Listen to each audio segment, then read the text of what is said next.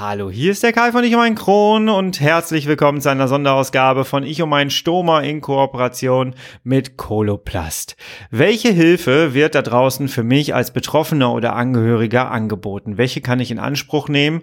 Da draußen gibt es sehr viele Selbsthilfegruppen und leider auch fast genauso viele Vorurteile über diese Gruppen. Dabei sind sie sehr gut organisiert und genau darüber reden wir heute mit jemanden von der Ilko und von der Narcos, was die beiden Organisationen eigentlich sind und äh, wie du da deine Hilfe rausziehen kannst. Darüber reden wir auf der anderen Seite des Intros. Ich freue mich auf dich. Bis gleich.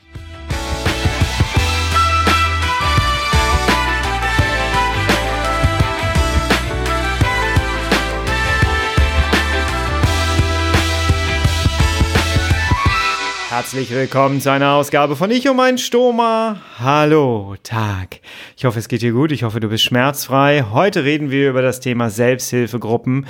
Welche gibt es eigentlich? Wie sind die organisiert? Und was hast du als Betroffener oder Angehöriger davon? Darüber rede ich heute mit zwei wunderbaren Gästen. Und zwar einmal Frau Hundertmark und einmal Herr Grohmann. Frau Hundertmark ist von der Narcos und Herr Grohmann ist von der Ilko. Was diese beiden Organisationen Organisationen machen. Genau darüber reden wir jetzt gleich. Ich wünsche dir ein sehr inspirierendes Gespräch und ich hoffe, dass du dir da die bestmöglichen Informationen rausziehen kannst. Viel Spaß bei diesem Gespräch.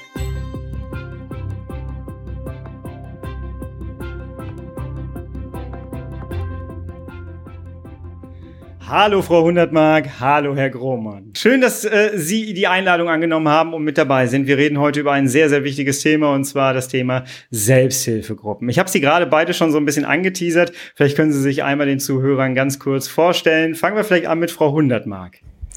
Ja, freue mich auch, dass ich hier bin. Mein Name ist Jutta Hundertmark.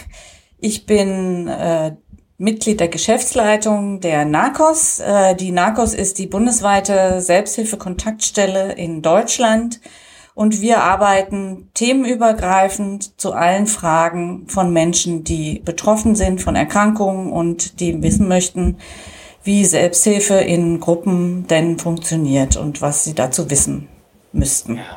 Herr Grohmann? Mein Name ist Erich Krohmann. Ich bin Mitglied in der deutschen ILCO. Ich bin Mitglied im Bundesvorstand und bin selbst der Bundesvorsitzende der deutschen ILCO. Dies ist eine Selbsthilfeorganisation für Menschen mit einem künstlichen Darmausgang, einer künstlichen Hangableitung beziehungsweise an Darmkrebs erkrankte Menschen und ihren Angehörigen. Und Sie selbst waren auch mal betroffen, ne? Ich war auch betroffen, ja. oder okay. bin betroffen. Ja, bei Selbsthilfegruppen, wir haben im Vorfeld äh, schon so ein bisschen im Vorgespräch darüber geredet, ist so ein bisschen das Vorurteil im Raum. Äh, das sind alles so Stuhlkreise und da wirft man sich so einen Softball zu und wer den Ball hat, darf so seine Geschichte erzählen. Ähm, das, das wirkt immer in den Vorurteilen so, als sei das gar nicht richtig organisiert und genau das Gegenteil ist eigentlich der Fall. Ähm, Frau Hundertmark, Sie beschäftigen sich ja mit dieser Organisation. Können Sie mal ein bisschen was darüber erzählen? Wie sind solche Hilfs, äh, solche Selbsthilfegruppen organisiert? Ja, wir gehen im Moment davon aus, dass es äh, 70 bis 100.000 solcher Gruppen gibt äh, im gesamten Bundesgebiet und ganz viele dieser Gruppen treffen sich äh, regional, das heißt äh, vor Ort äh, in ihrem Lebensumfeld. Und natürlich sind sie äh, trotz, sie sind schon organisiert. In der Regel geben sie sich nämlich ein bestimmtes Thema. Sie treffen sich ja zu einer besonderen eigenen Betroffenheit. Das unterscheidet sie ähm, zu anderem, äh, von anderem ehrenamtlichen Engagement. In Selbsthilfegruppen sind immer Menschen zusammen, die auch ein gemeinsames Anliegen haben. Wir sind ja jetzt hier im Bereich der gesundheitlichen Selbsthilfe, unterhalten uns ja heute über äh, Menschen mit, ähm, mit ähm, einem Stoma oder auch eben einer entsprechenden äh, Darmerkrankung. Und das heißt, es geht immer um Menschen, die äh, ähm, diese Erkrankung haben und die sich dann zusammentun oder eben eine solche Gruppe finden, auch vor Ort. Die Anlaufstellen, die es ähm, dazu gibt äh, vor Ort, sind sogenannte Selbsthilfekontaktstellen. Das sind äh, Einrichtungen, an die ich mich persönlich wenden kann. Da kann ich anrufen. Viele von denen haben Internetauftritte. Und da kann ich mich schon mal vorab orientieren, ob es zu meinem Anliegen, zu meinem Thema eine Gruppe gibt in meiner Umgebung. Dann kann ich da anrufen bei der Selbsthilfekontaktstelle und mich informieren über die Gruppe. Wie finde ich denn da überhaupt einen Kontakt dahin? Wo trifft sich die Gruppe? Aus wem, aus welchen Menschen besteht die Gruppe? Passt es überhaupt ähm, zum Beispiel vom Alter her oder auch vom Geschlecht her zu mir? Und ja, wenn ich dann ausreichend Mut gesammelt habe, dann kann ich in den Kontakt aufnehmen und in eine solche Gruppe gehen. Und es war ja die Frage, wie sind die denn organisiert? Da kann man eigentlich nicht sagen, dass sie alle gleich organisiert sind. Und es kommt tatsächlich auch vor, so wie Sie eben anmoderiert haben, Herr Flockenhaus, dass sie sich tatsächlich in Gesprächsrunden treffen.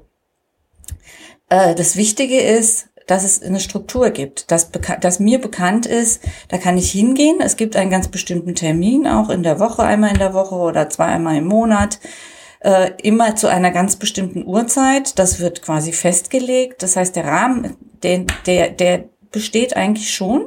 Das ist auch das, was viele Menschen brauchen, wenn sie eine bestimmte Betroffenheit haben, wenn sie eine Erkrankung haben, dass sie dann einfach äh, wissen, zu dem, dem, dem Tag kann ich da hingehen und da treffe ich andere Betroffene, weil das ist ja eigentlich das, das Wesentliche an der Gruppe, dass da endlich jemand ist, der versteht, wovon ich eigentlich spreche. Der versteht, warum es mir so wahnsinnig schlecht geht und der auch versteht, warum ich ne, vielleicht nirgendwo anders Hilfe finde und es auch niemand gibt als die anderen Betroffenen, die mir wirklich in meiner Situation weiterhelfen können, weil sie dasselbe Schicksal teilen, weil sie dieselben ähm, Fragen haben aufgrund einer Erkrankung und vielleicht bestimmten Behandlungsmöglichkeiten oder Therapien, wie jetzt auch in dem Fall Stoma. Wie soll mir ein Arzt, meine Familie, meine Freunde äh, erklären, ähm, was ich berücksichtigen muss, wie ich das eigentlich alles machen muss? Ähm, da ist einfach ganz entscheidend, dass ich mich aufgefangen fühle im Kreis von Menschen, die dasselbe erleiden. Und wenn wir das Ganze jetzt so ein bisschen konkreter machen, ähm, ich weiß, dass ich äh, viele Leute ähm, als Zuhörer von meinem Podcast habe, äh, die Angehörige sind. Und äh, auch im Angehörigenbereich ist es äh, wohl offensichtlich für viele Leute schwierig, die richtige Selbsthilfegruppe zu finden. Oder überhaupt genau das, was Sie gerade gesagt haben, jemand zu finden, der ähnliche ähm, ja, der ähnliche Situationen vorfindet, der mich versteht mit meinen Sorgen, mit meinen Ängsten, äh, mit dem, was mich gerade beschäftigt. Was kann diese Person als Angehörige jetzt zum Beispiel tun, um äh, eine Selbsthilfegruppe in äh, der Stadt, wo er sich befindet, ähm, ja, zu finden? Ja, äh, ich hatte es ja eben schon mal erklärt. Ähm, es gibt äh, an etwa 300 Orten in Deutschland Selbsthilfe-Kontaktstellen. Wenn ich die nicht kenne, was ich ja meistens nicht tue, äh, dann ja. habe ich die Möglichkeit, ähm, bei uns anzurufen, bei der Narcos anzurufen oder eben auch auf unsere Internetseite zu gehen. Da kann ich einfach meinen Ort eingeben, wie zum Beispiel Herford, und dann erhalte ich aus unserer Datenbank äh, den sogenannten roten Adressen die Adresse zunächst mal der Selbsthilfe-Kontaktstelle. Da ist dann genau aufgeführt, wo die Kontaktstelle ist. Da gibt es eine Telefonnummer, da gibt es auch eine Person, eine Ansprechperson mit Namen, so dass ich also nicht irgendwie im Nirvana lande, sondern dass ich schon weiß, wen kann ich denn jetzt da auch anrufen oder wem kann ich eine E-Mail schreiben oder auf welche Internetseite kann ich gehen, sage ich jetzt mal der Kontaktstelle in Herford, um mich da einfach erstmal zu, zu schauen. Sehr, fast alle Selbsthilfekontaktstellen haben mittlerweile Datenbanken aufgebaut, die im Internet zugänglich sind. Da gebe ich dann ähm, meine, mein Thema ein. Äh, ich kann auch oft auswählen, wenn ich, dass ich Angehöriger bin, um eine Angehörigengruppe zu finden. Und wenn ich dann ein positives Suchergebnis habe, dann sehe ich dort auf dieser Seite ja schon möglicherweise die Kontaktadresse, den Kontakt, äh, den Kontakt der Gruppe selbst und kann mich an die Gruppe wenden. Das ist, wäre quasi der direkte Weg. Wenn das nicht möglich ist, dann nehme ich Kontakt auf mit der Selbsthilfe-Kontaktstelle. Ähm, das erfolgt alles kostenfrei. Ich kann mich da beraten lassen, auch erstmal, was erwartet mich eigentlich in der Selbsthilfegruppe. Viele Menschen haben die Frage, kostet mich das irgendwie was? Gehe ich da eine Verpflichtung ein? Es, äh, brauche ich etwa ein Rezept? Also selbst solche Fragen äh, können irgendwie auftauchen. Ähm, und all diese Fragen ähm, werden dann dort quasi vor Ort beantwortet. Ich kann einen Termin vereinbaren, um auch ein Vorabgespräch zu führen, mich tatsächlich dort erstmal auch zu informieren und auch für mich herauszufinden, ob ich jetzt wirklich in so eine Gruppe gehen möchte. Alle Links findet ihr zu, zu Narcos, zu Ilko und all das, was wir jetzt so erzählen, findet ihr unter dieser Folge hier verlinkt. Herr Grohmann, als ich damals mit Stoma aufgewacht bin, ähm, kam eigentlich recht schnell jemand von der Ilko zu mir ins Krankenhaus ähm, und war eigentlich im Grunde genommen mein erster Kontakt nach draußen nach der Notoperation äh, neben meiner Frau. Und ich habe mit diesem Menschen ein sehr, sehr langes Frühstücksgespräch, würde ich mal sagen, geführt. Können Sie einmal Ihre Arbeit vorstellen? Was, was machen Sie so? Ja, die Deutsche Ilko ist eine Bundesorganisation. Das heißt, es gibt viele äh, Selbsthilfegruppen, die bei uns organisiert sind. Jedes, jeder Betroffene ist selbst Mitglied im, im Bundesverband. Es gibt Landesverbände. Und in den Selbsthilfegruppen vor Ort wird also die äh, originäre Selbsthilfearbeit auch dann entsprechend durchgeführt. Das heißt, man hilft sich gegenseitig durch Informationen im Alltag. Man, man hilft sich, äh, Verständnis aufzubauen über die Situation, in der man ist. Man hilft sich, Ängste zu beseitigen, Ängsten entgegenzutreten, vielleicht auch Entscheidungen zu finden, ob ich eine bestimmte Therapie antrete oder wie ich ihr gegenüberstehe. All das erleichtert es eigentlich, wenn man sich mit dem Gleichbetroffenen mal unterhalten kann. Und die ÖKO als Organisation bietet auch diese Selbsthilfetreffen für die Angehörigen das heißt, bei zentralen Veranstaltungen gibt es immer noch eine, einen Bereich, wo sich dann nur die Angehörigen treffen. Aber die Angehörigen haben auch die Möglichkeit, in die Selbsthilfegruppen zu gehen. Und sie haben auch die Möglichkeit, innerhalb der jeweiligen Region sich allein zu finden, äh, zusammenzusetzen, um ihre Probleme anzusprechen. Sie werden immer eine Unterstützung vom Verband selber bekommen, sei es bei der Organisation der Aufgaben oder äh, sei es bei Referentengewinnung oder ähnlichen Dingen. Ja, unsere Selbsthilfegruppen, die zwischen 5 und 50, 60 Leuten sind, äh, sind natürlich äh, auch äh, so organisiert, dass sie Veranstaltungen äh, organisieren, dass sie sich Ärzte einladen, aber auch Referate sich organisieren zu ganz normalen Lebensthemen. Ob das nun die Sicherheit in der Wohnung ist im Winter oder ob das etwas mit der Resilienz ist, um sich selber zu stärken, selber aufzubauen. Gerade jetzt in dieser Zeit von Corona, wo ja doch die psychische Belastung auch noch durch die Reduzierung der möglichen Kontakte da ist, dass man also sich selber stärken kann. Auch das wird alles entsprechend mit angeboten, je nach den Bedürfnissen, die in den einzelnen Gruppen sind, denn jeder bestimmt mit, was geschieht in der Gruppe. Ja, Jetzt hatten wir im Vorfeld schon darüber gesprochen, dass es, ich habe gerade gesagt, bei mir war der Erstkontakt im Krankenhaus. Das heißt, es hat wirklich, ich glaube, keine 24 Stunden nach der Intensivstation gedauert, bis ich dann jemand, mit jemandem darüber sprechen konnte. Ähm, wir hatten den Begriff im Vorgespräch selbsthilfefreundliches Krankenhaus. Können Sie darüber mal was sagen? Wer möchte gerne darauf antworten? Was ist das?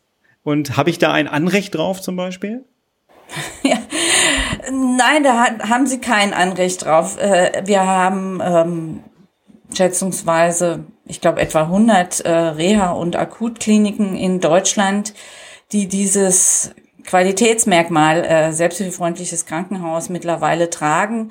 Äh, das Stichwort ist Qualität. Ähm, es gibt eben etliche Häuser, die die Zusammenarbeit mit der Selbsthilfe in ihren Katalog von Qualitätskriterien mit aufgenommen haben und äh, die im Prinzip einen Prozess äh, durchlaufen, bei dem sie gemeinsam mit äh, Selbsthilfegruppen, also Vertretern von Selbsthilfegruppen, ähm, entwickeln äh, eine ja quasi patientenorientierte äh, Versorgung, bei der die, ihre Patienten auch die Möglichkeit erhalten, tatsächlich über die Möglichkeiten gemeinschaftlicher Selbsthilfe sich zu informieren oder direkt auch Angebote ähm, der Selbsthilfe wahrnehmen zu können, so wie jetzt im Beispiel, äh, was Herr Grohmann und was Sie auch selber, Herr Flockenhaus, ja erfahren haben, äh, wenn dann ähm, von der Selbsthilfe, aus der Selbsthilfe tatsächlich Menschen ans Krankenbett auch kommen,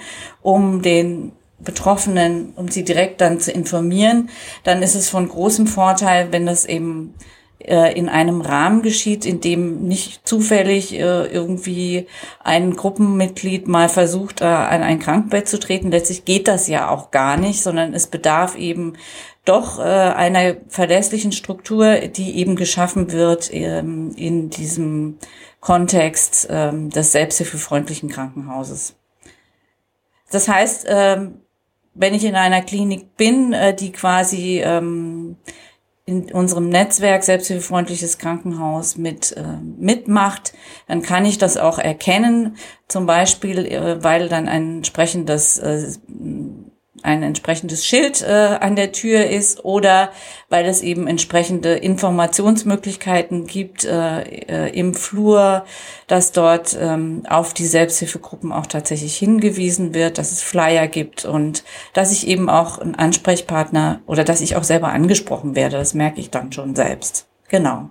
Aber ich habe kein Anrecht darauf. Es ist eine freiwillige Sache und es gibt da ja aber relativ viel Bewegung in den letzten Jahren. Wunderbar, wunderbar. Und ich habe ja dann die Möglichkeit, selbst auch die Initiative zu ergreifen, haben wir ja gerade gehört, indem ich zum Beispiel auf die Seite der Narcos gehe. Herr Grohmann, Sie wollten noch was sagen. Ja, äh, die ILCO führt ja schon seit über 40 Jahren den Besucherdienst in den Akutkliniken durch und seit etwa zehn Jahren auch äh, in den Rehabilitationseinrichtungen, wo Menschen mit einem Stoma sind. Das heißt, in den Rehabilitationskliniken werden aller drei Wochen Vorträge von Betroffenen für Betroffene angeboten, wo also auf engen Kontakt unter Betroffenen an sich äh, dann diese Dinge besprochen werden können. Es sind dort keine äh, Angestellten der jeweiligen Klinik dabei, sondern Betroffene sind unter sich und können also dort auch ihre Probleme offen ansprechen. In den Akutkliniken war dieser Besucherdienst bis vor wenigen Monaten auch eigentlich regelmäßig jede Woche, dass äh, in den zertifizierten Darmzentren dann neu Betroffene besucht wurden. Das geht nun leider nicht im Moment durch Corona. Wir sind also da dabei, über Flyer uns äh, bekannt zu machen und äh, nun auch den digitalen Weg aufzubauen in den Kliniken. Ja, das wäre genau meine nächste Frage. Ich habe mich gestern in Vorbereitung auf dieses Gespräch mit meiner Frau mal darüber unterhalten und wir haben uns äh, überlegt, wie das wohl jetzt abgelaufen wäre, wenn wir jetzt in dieser Corona-Phase äh, die ganze Situation bekommen hätten, sprich Darmriss und Stoma. Ähm, ich glaube, oder wir hatten beide so ein bisschen das Gefühl, das wäre alles ein bisschen anders und ein bisschen schwerfälliger gelaufen. Wie hat Corona Ihre Arbeit verändert und die Arbeit der Selbsthilfe und ähm, ja, ändert sich da was für betroffene Menschen? Es sind ja über Nacht die Kontakte abgebrochen worden, also die direkten persönlichen Kontakte. Und das ist das Wichtige. Und die Selbsthilfe lebt ja vom persönlichen Kontakt. Das heißt vom Gespräch Betroffenen zu Betroffenen, vom Betroffenen zum Angehörigen oder Angehörigen zu Angehörigen. Und wenn diese Möglichkeit nicht gegeben ist, dann fehlt auch die, äh, einfach der Weg zu der Selbsthilfe. Woher, wer beschäftigt sich, wenn er gesund ist, mit der Ilko? Ich glaube nicht, dass es da viele geben wird, die wissen, wer wir sind und wo, wofür wir da sind. Das heißt, erst in dem Moment, wo ich selbst den Bedarf habe, werde ich mich auch dann versuchen, äh, darüber zu informieren im Internet darüber zu informieren und dort gibt es Millionen von Hinweise auf, auf diesem Internet. Und äh, welche sind nun wieder gut, welche sind nicht gut? Wer hilft mir dabei, das entsprechend auch äh, zu filtern? Und deshalb ist es dann in der jetzigen Zeit notwendig, dass eben über das Krankenhauspersonal, was so schon eine hohe Belastung hat und noch eine stärkere in den jetzigen Wochen und Monaten, dass die den, den Erstkontakt eben dahingehend vermitteln, dass sie auf die Selbsthilfe hinweisen, dass sie eben Flyer, spezifische Flyer übergeben, äh, damit dann, wenn die Betroffenen aus dem Krankenhaus entlassen sind, sie den Kontakt selber anbahnen können.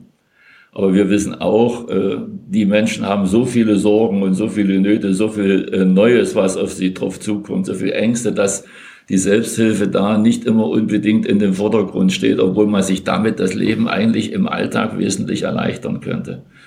Das heißt, ein niederschwelliges Angebot ist eben wichtig. Ein Angebot, wo nicht der Betroffene den ersten Schritt machen muss, der Neubetroffene, sondern wo die Organisation den ersten Schritt macht. Und das eben im jetzigen Fall in die ILCO ist. Und deshalb wollen wir in den Akutkliniken anbieten, diesen digitalen Weg, diesen digitalen Erstkontakt, der eigentlich nur zur Vermittlung dann eines persönlichen Kontaktes hauptsächlich dienen sollte, der eben über das äh, bildgebende Handy oder über ein, ein Tablet zu bestimmten Sprechstunden möglich sein wird, die wir einrichten. Und da sind wir dabei, das als Pilotprojekte einzurichten. Und wenn sich das eben als äh, machbar und als äh, sehr positiv bewertet wird, dann werden wir das auch entsprechend verallgemeinern. Beginnen werden wir hier in Nordrhein-Westfalen damit. Und wir haben es ja gemerkt im vergangenen Jahr, dass die Anzahl der Kontakte auf ungefähr 30 Prozent zurückgegangen ist, wenn man eben nicht entsprechend vermittelt, wenn man nicht darauf aufmerksam macht, dass es eben äh, solche Kontaktmöglichkeiten gibt. Und äh, wenn man in den Rehabilitationseinrichtungen mit den Betroffenen spricht und die dann sagen, warum erfahre ich das jetzt erst hier? ja, dann müssen wir eben tätig werden, damit es anders ist, damit man das rechtzeitig äh, erfährt und möglichst gleich nach der Diagnose erfährt und nicht erst nach der Operation. Denn zwischen Diagnose und Operation liegen heutzutage auch meist mehrere Monate, weil es schon entsprechende vorgeschaltete Therapien gibt bei einer, bei einer Tumorerkrankung. Aber auch bei einer darmentzündlichen Erkrankung in der Regel weiß man, äh, wenn es auf eine äh, Stoma-Anwendung hin, hinzugeht, ob es nun temporäres Stoma ist oder ein endständiges, ist dabei unbedeutend. Die Sorgen sind dieselben, die äh, neuen Bedingungen sind, sind dieselben und ein doppelläufiges Stoma ist besonders schwer zu pflegen, weil es äh, von der Form her nicht gerade ideal ist und weil es sich auch in, in der Größe sehr oft verändert so dass man also auch für diese wenigen Wochen äh, diese Informationsstrecke über die Selbsthilfe äh, annehmen sollte und sich das Leben damit leichter machen kann. Ich habe im Vorfeld gesagt, ähm, dass ich jemanden von der Ilko bei mir im Zimmer hatte, mit dem habe ich dann gefrühstückt und das klingt jetzt alles so einfach. Es war für mich ein sehr, sehr wichtiges Gespräch, weil ich wirklich äh, gerade noch mit, auch mit Überleben beschäftigt war in dem Moment und ähm, das war so wichtig und das war so wertvoll, dass mir das bis heute noch richtig in Erinnerung geblieben ist. Und ähm, ja, ich kann mir gar nicht vorstellen, wie das wäre, wenn das jetzt nicht so eintreten würde. Jetzt hoffe ich einfach mal, dass jemand, der jetzt gerade vielleicht mit einem Stoma aufwacht ähm, und jetzt gerade in der Corona-Zeit sich befindet und keinen Menschen von ihnen am Bett sitzen hat, äh, dass der vielleicht jetzt googelt und findet diese Podcast-Folge jetzt hier. Was können Sie demjenigen mitgeben, ähm, was er jetzt machen könnte, wenn aus dem Krankenhaus jetzt vielleicht noch keiner auf ihn zugekommen ist? Die meisten haben ja ein bildgebendes Handy dabei, wo sie ins Internet können. Und wenn sie dort auf die Homepage der deutschen ILCO gehen, da finden sie eine Rubrik äh, mit der Überschrift äh, Kontaktpersonen oder Treffen. Und wenn Sie das entsprechend öffnen, finden Sie also in Wohnortnähe Ansprechpartner der deutschen ÖKO mit Namen und Telefonnummer. Sie finden Gruppentreffen, die zwar gegenwärtig nicht stattfinden können, die gegenwärtig auf digitalen Wege stattfinden. Aber auch dazu finden Sie entsprechende Informationen, wo, wann, welche solcher digitalen Treffen stattfinden und Sie können sich dort jederzeit einklinken. Sie können jederzeit jemanden anrufen, der dort steht. Es wird Ihnen niemand abweisen, sondern jeder wird versuchen, ihm erst einmal im ersten Kontakt zu helfen und dann möglichst einen persönlichen Kontakt anzuberauben, dann wenn er wieder aus dem Krankenhaus entlassen ist, so dass man in einem längeren Gespräch dann ganz seine eigenen spezifischen Fragen stellen kann und ob man das dann weiter nutzen will oder ob man dann, damit dann zufrieden ist, das entscheidet jeder selber zu seiner Zeit.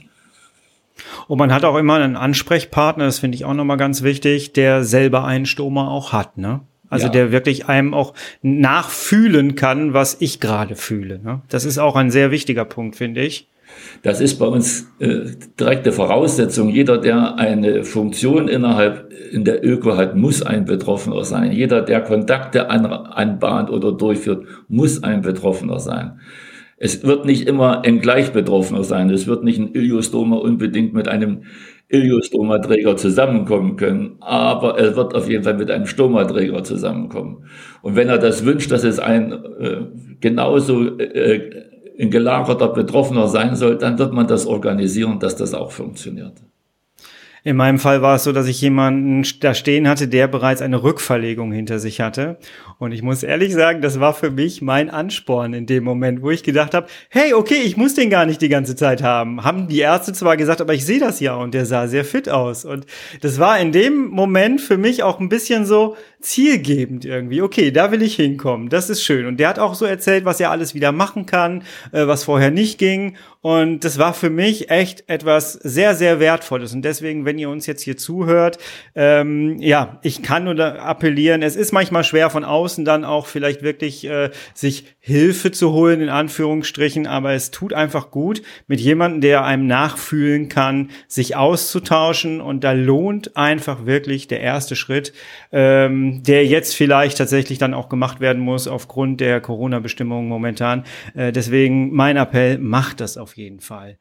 Frau Hundertmark, äh, die stationären äh, Selbsthilfegruppen momentan, äh, digitalisiert sich das auch momentan? Ja klar, also ich wollte, äh, ja, letztlich hat äh, diese, diese Pandemie natürlich der Digitalisierung in der Selbsthilfe einen enormen Schub versetzt. Also das äh, hat quasi zu einem, zu mehreren Rollen vorwärts irgendwie geführt, weil das, was natürlich in den viel, in den Vorjahren schon gelaufen ist und was ich ja auch schon beschrieben hatte, äh, was Sie ja jetzt auch beschreiben, äh, natürlich, äh, jede größere Selbsthilfeorganisation hat eine eigene Homepage, äh, jeder hat eine E-Mail-Adresse, ähm, es ist ja nicht, ist ja nicht ganz neu. Das hat quasi, ist ein guter Boden dafür gewesen, jetzt auch weiterhin ähm, da sein zu können für, für Betroffene, so wie Sie das auch geschildert haben, Herr Grohmann eben. Ja, natürlich gibt's eine Internetseite äh, und wenn ich google, dann komme ich da auch irgendwie hin, wenn ich wirklich nach gleich Betroffenen suche. Und was machen die, wie Sie sagten, stationären Gruppen heute? Ja, sie, sie, je nachdem, sie gehen unterschiedliche Wege. Manche haben angefangen, wieder auf das gute alte Telefon zurückzugreifen, äh, weil einfach äh, sehr viele auch Menschen in der Gruppe sind, äh, eben ältere Menschen, die ja ähm, nicht äh, über diese äh, digitalen Möglichkeiten verfügen, kein Handy, äh, kein Smartphone haben. Und dann äh, geht eben nur per Telefonschleife im Kontakt zu bleiben oder sich auch natürlich außerhalb dann doch zu treffen. Es ist ein Riesen, eine Schwierigkeit, wirklich zu durchschauen, dürfen sich Gruppen tatsächlich treffen. In jedem Bundesland, bald in jeder Stadt ist es irgendwie wieder anders, sind die Auflagen unterschiedlich. Die Selbsthilfe-Kontaktstellen haben sehr, sehr viel Mühe da reingesteckt, ihre, ihre Räume, in denen sich Gruppen ja auch kostenfrei treffen können, äh, so vorzubereiten, dass sie eben den Hygieneauflagen äh, gerecht werden können. Ähm, aber trotzdem im Moment in der jetzigen Phase des Lockdowns können sie eigentlich durchgängig keine Räume anbieten. Es ist, es ist nicht, es ist ihnen ja nicht, auch nicht erlaubt, ähm, weshalb die Gruppen einfach äh, doch zu anderen Mitteln greifen müssen. Und viele äh, ja, haben begonnen, tatsächlich auch Videokonferenzen äh, zu machen. Und ich kann eigentlich nur staunen, wie wahnsinnig äh, fantasiereich äh, die Selbsthilfe in Deutschland da vorangegangen ist. Also da hat sich wahnsinnig viel bewegt, was nicht so schnell gegangen wäre, wenn wir jetzt die Pandemie nicht gehabt haben.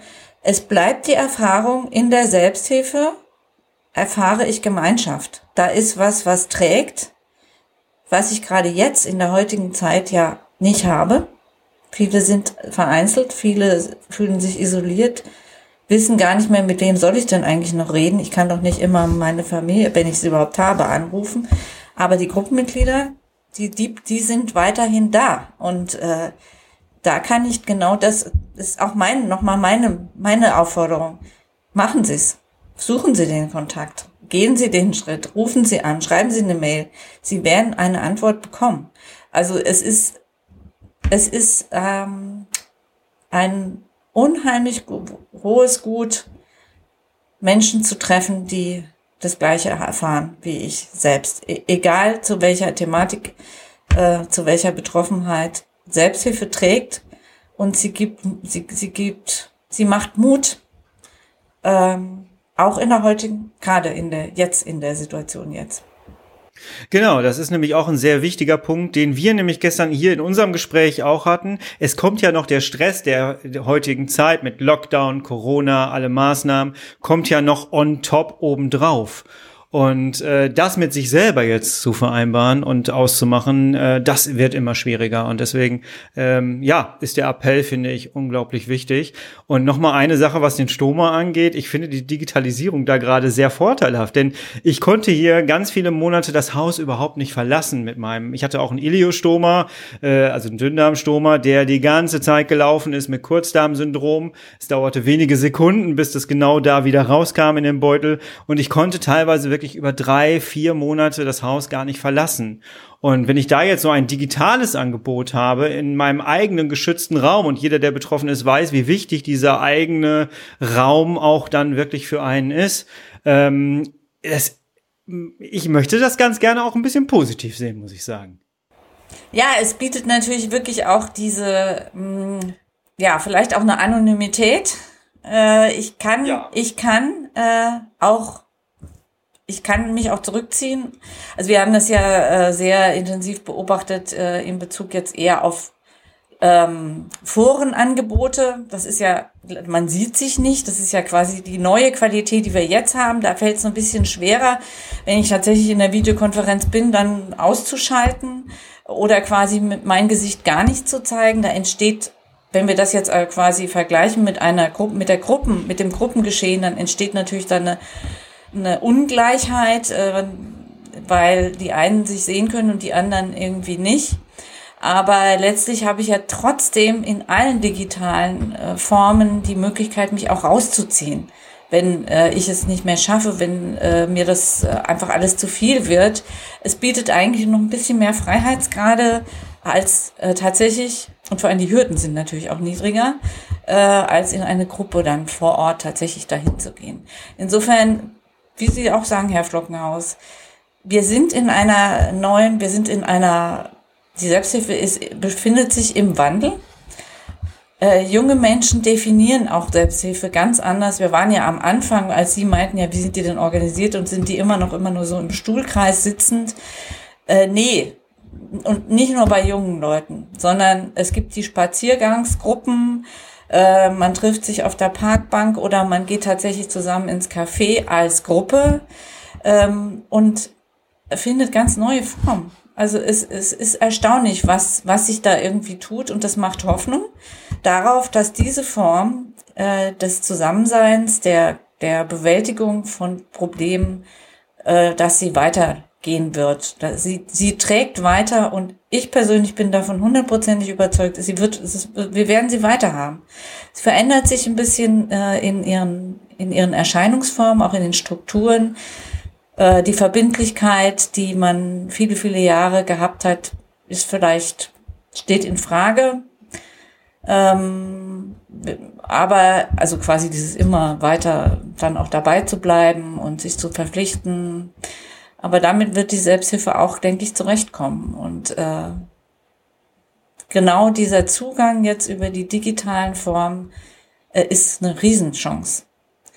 Es gibt super viel, äh, ganz viele äh, Menschen, die natürlich, die sie auf Facebook sind, wissen wir ja alle, soziale Medien. Wir sehen das eher kritisch, äh, wegen des, einfach auch wegen der Vertraulichkeit, des Datenschutzes. Äh, aber wir können auch nicht umhin festzustellen, wenn wir zum Beispiel jetzt Covid-19 nehmen, äh, die Langzeitfolgen, die vielen angeblich Genesenen, die aber eigentlich doch nicht genesen sind. Auf Facebook gibt es mittlerweile Riesengemeinschaft, also Riesen mit irgendwie Tausenden von, von ähm, Mitgliedern in Anführungsstrichen, äh, die sich da organisieren und die da das finden, was wovon wir jetzt hier gerade reden. Und das ist die Frage, ähm, oder andersrum, wir müssen offen dafür sein. Es gibt einfach verschiedene Wege zur Selbsthilfe. Und das ist das Schöne auch daran. Selbsthilfe ist vielfältig.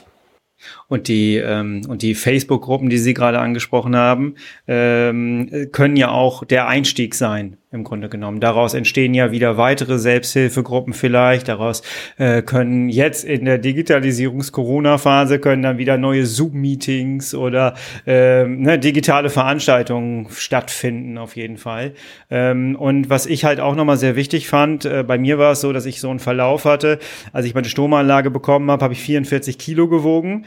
Ähm, dann habe ich eine paraenterale Ernährung bekommen, habe vom Gewicht her immer zugenommen. Das heißt, meine Darmanlage kam dann irgendwann natürlich auch mit Umfang, Bauchumfang wieder raus und ich hatte plötzlich einen Prolaps und damit haben sie eine ganz andere äh, Herangehensweise, eine ganz andere, eine ganz andere Pflegesituation.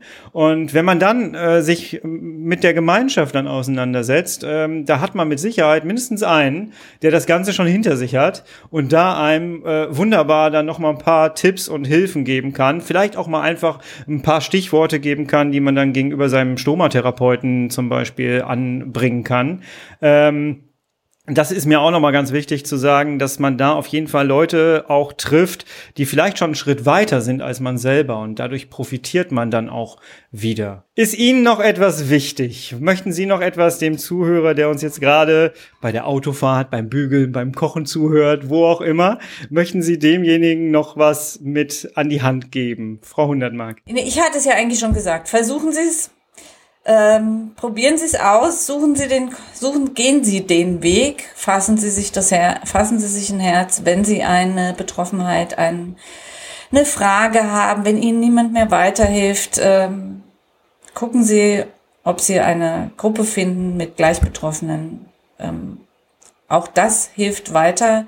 Es ist nur eine Ergänzung, aber diese Ergänzung ist sehr, sehr, sehr wertvoll und sie kann Ihnen niemand anders bieten als diejenigen, die das gleiche erlebt haben wie Sie?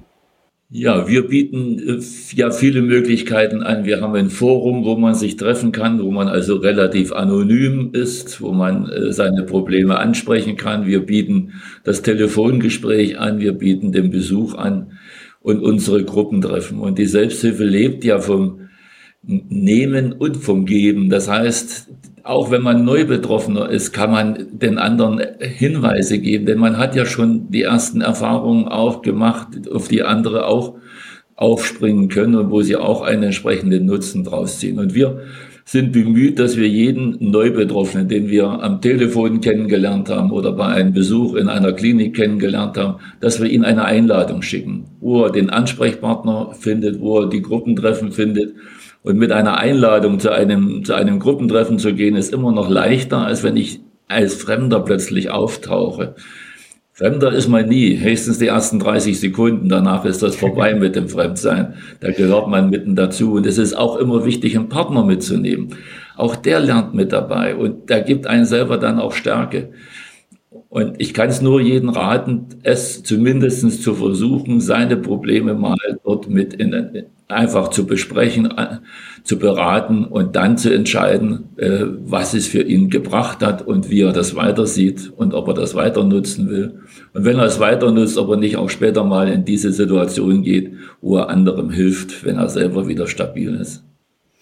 Ein wunderbares Schlusswort. Ja, Frau Hundermark. Freiwillig war mir noch eingefallen. Es ist freiwillig.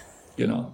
Haben Sie so schon mal, noch mal so schön gesagt. Man geht, man kann ja auch einmal hingehen schauen, wie es wie, wie es war und dann entscheiden, weil es ist einfach freiwillig. Niemand verpflichtet einem dazu. Genau, und wenn es mir nicht gefällt, dann gehe ich halt nicht mehr hin, aber ich habe den Schritt auf jeden Fall probiert und weiß dann, ob es mir gut tut oder ob es mir halt nicht gut tut. Ja. Auf das Thema Angehörige gehen wir nochmal in einer gesonderten Folge ganz, ganz ausführlich ein. Also das wird in dieser Podcast-Reihe auch nochmal stattfinden.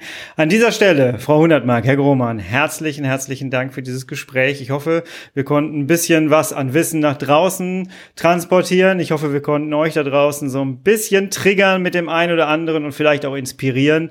Und äh, ja, von mir jetzt auch als, als ähm, ja, ehemaliger Betroffener, was den Stoma angeht, äh, nochmal der Appell, probiert es aus, ihr habt nichts zu verlieren, auf jeden Fall. Herzlichen Dank. Ja, vielen Dank auch und tschüss. Ja, vielen tschüss. Dank und tschüss. Frau Hundertmark, Herr Grohmann, herzlichen Dank für dieses tolle Gespräch. Ich glaube, wir konnten ganz viele Informationen nach draußen tragen und ich hoffe, dass du dich jetzt wirklich motiviert fühlst, einfach mal es auszuprobieren, wenn du in der Situation bist, dass du sagst, ich schaffe das irgendwie alles nicht mehr so alleine und ich brauche mal einen Austausch mit Gleichgesinnten, dann wage den Schritt. Ich glaube, da waren wir jetzt sehr eindringlich die ganze Zeit. Ich wünsche dir dabei viel Erfolg. Ich wünsche dir viel Erfolg auf deinem Weg und ich habe es gerade gerade schon gesagt, wir werden über Angehörige auf jeden Fall noch reden. Und ja, bis zur nächsten Woche, denn da hören wir uns schon wieder. Bist du bitte herrlich schmerzfrei und ich freue mich wieder auf dich. Bis dahin, ich bin raus. Tschüss.